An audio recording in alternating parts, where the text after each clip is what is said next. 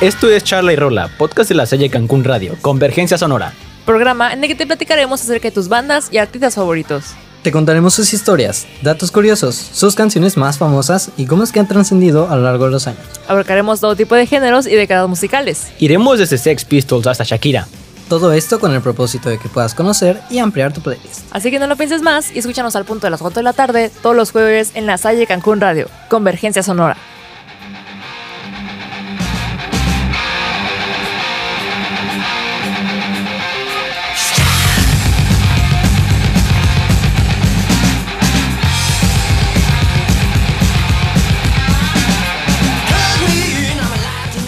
Estás escuchando Charla. Y Rola. tu podcast de música favorito. ¡Empezamos!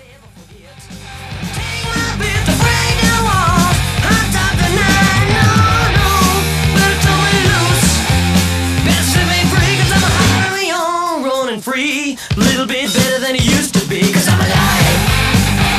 I'm alive, 'cause I'm alive. Hola, hola queridos lasallistas, aquí Fernanda Andrade, pero también pueden decirme Fendi, lista para empezar con un episodio más. Hola, buenas, aquí Edgar de la Rosa, alias el chino de la Rosa, vibrando alto como siempre. Bienvenidos a Charla y Rola. Hola a todos amigos, yo soy Benjamín Gutiérrez, mis amigos me llaman Óptimo y déjenme decirles que estoy nervioso amigos. Por la banda de la que hablaremos hoy, Así es amiga Fendi, no sé si puedo aguantar otra decepción más en mi vida, si este episodio no sale, no sé qué haré. A ver, vamos a poner en contexto a los lasallistas. El año pasado, cuando apenas estábamos iniciando con esto del podcast, todavía ni siquiera se llamaba Charla de no, hecho. no tenía ni nombre. Decidimos hablar primero sobre esta banda. una banda que se hizo famosa más por su reputación que por su música. Por eso la elegimos, por su controversial historia. Es una banda de glam metal que destaca entre muchas. Pero siempre que intentábamos grabar este episodio, algo salía mal. Así que si escuchas esto, es porque finalmente Motley Crue pudo ver la luz. Comenzamos.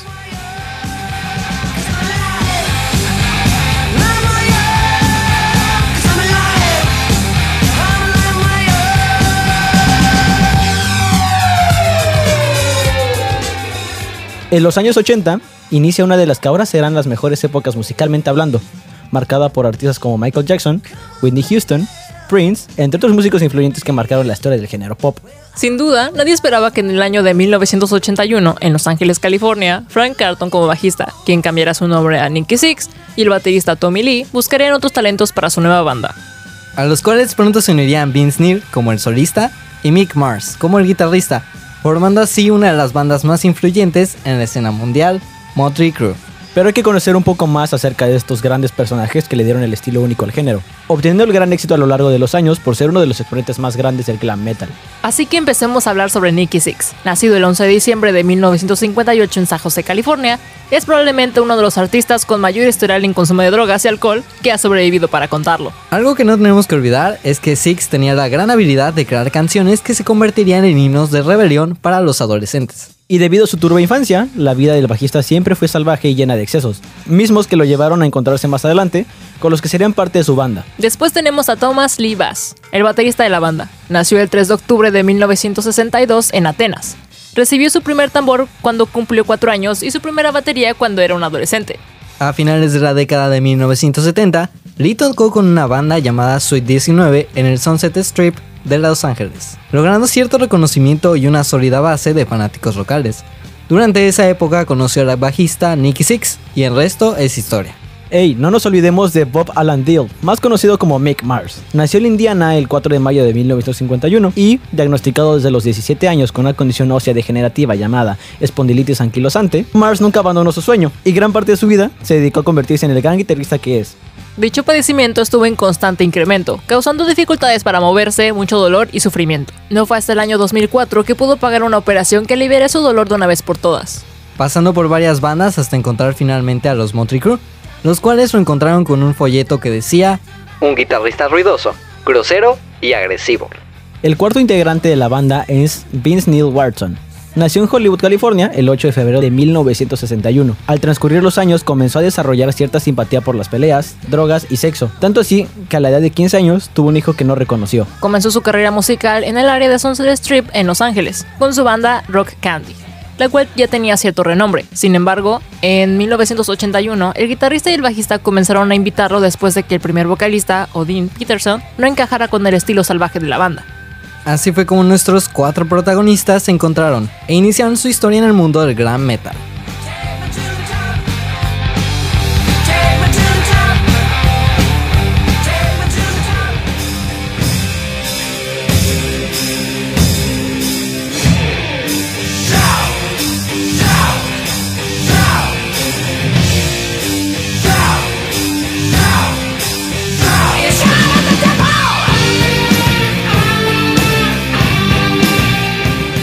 Con sus primeros dos álbumes, Too Fast for Love de 1981 y Shout at the Devil de 1983, fue que la banda ganó gran popularidad, los cuales nos dejaron grandes canciones como Life Wire, Take Me to the Top, Too Fast for Love y Shout at the Devil. Ahora que lo mencionas, Chino, Shout at the Devil no era su nombre original, era Shout with the Devil.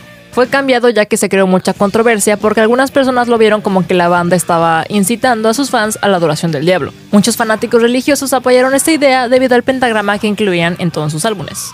Y ese no era el único problema en el que se metieron. También eran muy sonados y criticados tanto por su estilo de vida como su vestimenta. Recordemos que estaban en el auge del pop, así que la ropa de cuero, estoperoles, cadenas agresivas y peinados extravagantes no fueron tan bien recibidos en un principio. Y es que no solo su apariencia era mal vista, su estilo de vida de la banda era igual de criticado por ser tan brutal. Sus conciertos estaban llenos de energía, drogas, alcohol y mucho metal. Eso me recuerda a uno de los acontecimientos más importantes en la vida de Nicky Six, la fatal sobredosis de heroína en épocas decembrinas en el año de 1987. En el cual aseguran los paramédicos que su corazón se detuvo durante dos minutos. Y en el camino al hospital, un médico tomó la decisión de administrarle dos inyecciones de adrenalina directo al corazón para intentar revivirlo. Y lo logró. Nicky Six continuaba vivo. Sin duda fue algo que marcó un antes y después como banda. Tanto así que esta experiencia de vida o muerte fue la que inspiró al bajista a componer uno de sus más grandes éxitos, Kickstart My Heart. Aguanten, aguanten. De hecho, después de, ser inyectado de sobredosis y que haya así revivido y todo, cuentan que el vato en vez de decir, hey, ya estuvo, ya toqué fondo, volvió a su casa y se puso, se, se volvió a inyectar. y fue cuando se dio cuenta que, hey, ya toqué fondo y fue cuando ya toda la banda fue Le fue a ayudar, ¿no? a fue a ayudar. Entendible. Ya, ya tocaba. Ya tocaba. tocaba, Ya, vaya. fue mucho. Sí, sí, sí. Hay que aprender de sus errores. Sí, sí, sí. No soy. De hecho, otro caso que ejemplifica el estilo descontrolado de vida fue cuando el vocalista Vince Neil fue culpable de un brutal accidente. Todo comenzó en una de sus tantas fiestas donde Vince, ahogado en alcohol, tomó las llaves de su vehículo y junto a Nicholas Dingle sufrieron un lamentable accidente en el que la baterista de la banda, Hannah Rocks, falleció. Vince fue arrestado y encarcelado durante 20 días.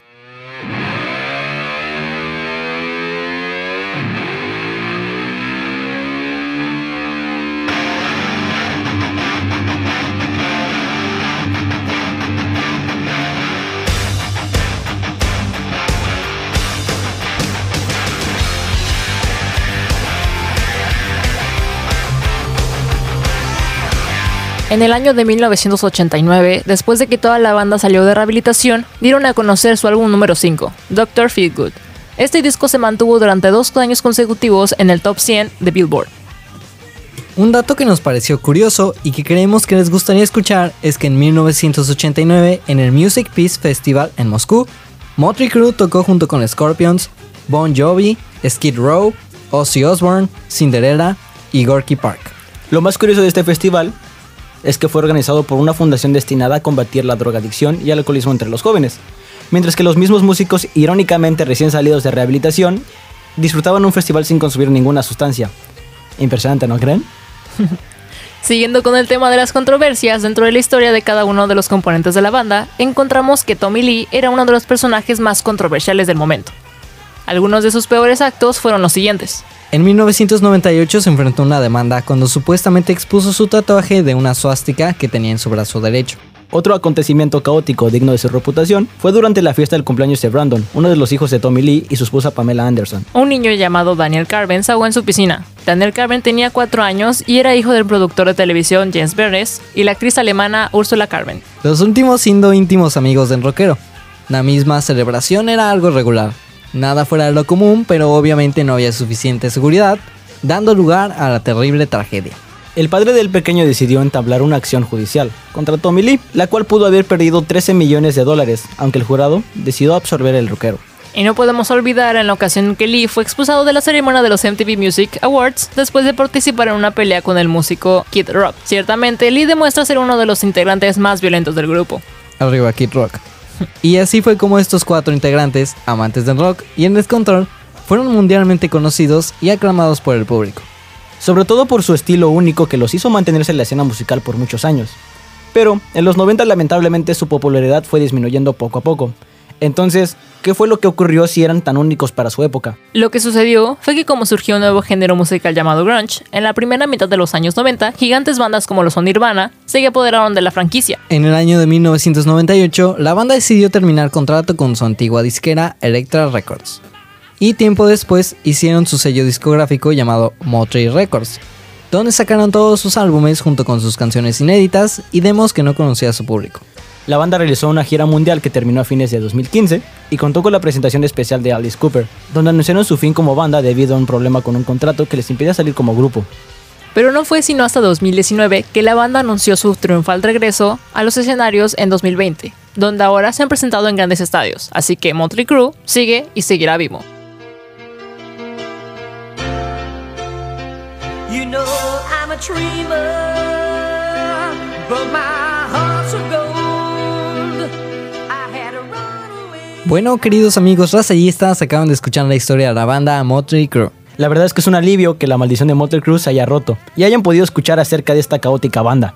Y ahorita se va la luz, ¿no? Nomás terminaremos de grabar este episodio. Explota la computadora de Chino. No, Master. De hecho, las aguistas, este podcast se graba los días viernes y tuvimos un evento y no se pudo grabar y estamos grabando un día lunes. ¿Por qué Motley Crue? ¿Por qué? Motley. Motley Crue. Y de hecho, la cabina se está inundando. Es, es verdad, hay una gotera en la cabina. en la cabina. Pero hey, creo que es un buen momento para reconocer todo el trabajo que hay detrás de este gran podcast musical llamado Charlie Rola. Empezando por el profe Gru, quien fue el que nos acompañó desde el inicio de esta travesía. Es verdad, aún ni éramos Chana y Rola, solo éramos tres amigos que disfrutaban pasar horas en videollamada por Teams. Dice que para hacer guiones, ¿no? Sí. Seis horas de llamada, pero una útil. así. Un minuto de guion. Sí, era como tres o cuatro llamadas en donde realmente no hacíamos nada, era una hora productiva y las otras tres eran de chisme y pura risa. Sí somos. completamente. De hecho, este fue el primer guion que hicimos bajo la supervisión del profe. No teníamos ni idea y nos costaba demasiado trabajo hacer los 10 minutos que teníamos que cubrir. Sí, y ahora ya hicimos un podcast de 26 minutos. oh, entonces, ey, ya eh. podemos hablar más. Sí, nos gusta sí. acá platicar acá en el micrófono con ustedes. en el micrófono Con los- con los con, no, con los chalarroleanos.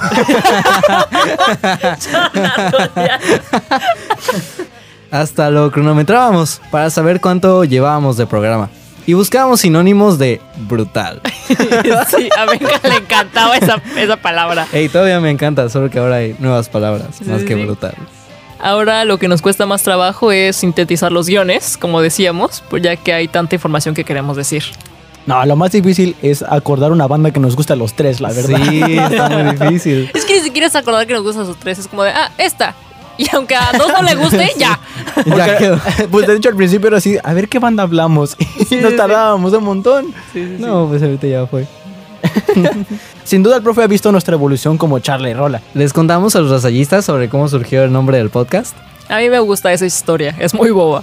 Todo empezó porque nos inscribimos al podcast, teníamos claro que íbamos a dar sobre todo tipo de música y de eso no había problema.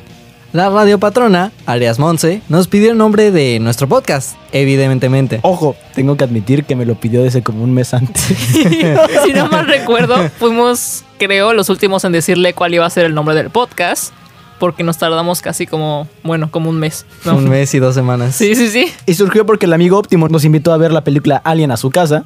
Comimos unas deliciosas quesadillas, queso agua de Jamaica, queso dulce de unicornio, y le llega a Chino un mensaje de la radio patrona que decía algo como...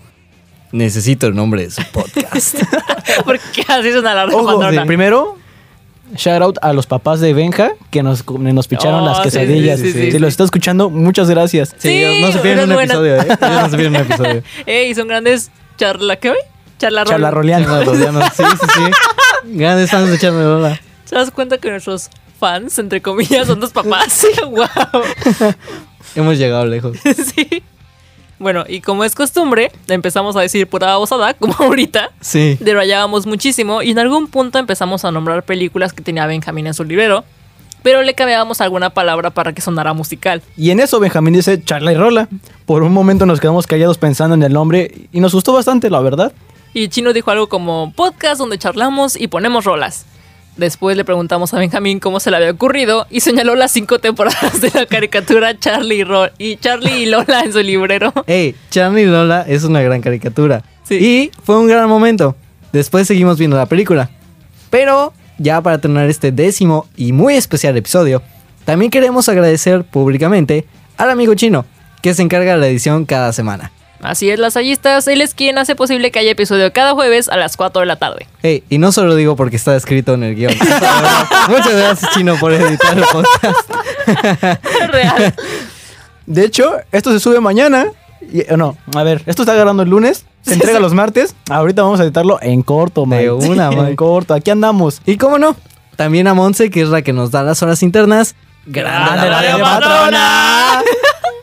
Esperamos que les haya gustado y nos sintonicen la próxima vez por la Salle Cancún Radio Convergencia Sonora. No olviden seguirnos en Instagram como La Salle Cancún Radio. Y escúchenos también en Spotify como La Salle Cancún Radio. Convergencia Sonora. Hasta la próxima. Adiós.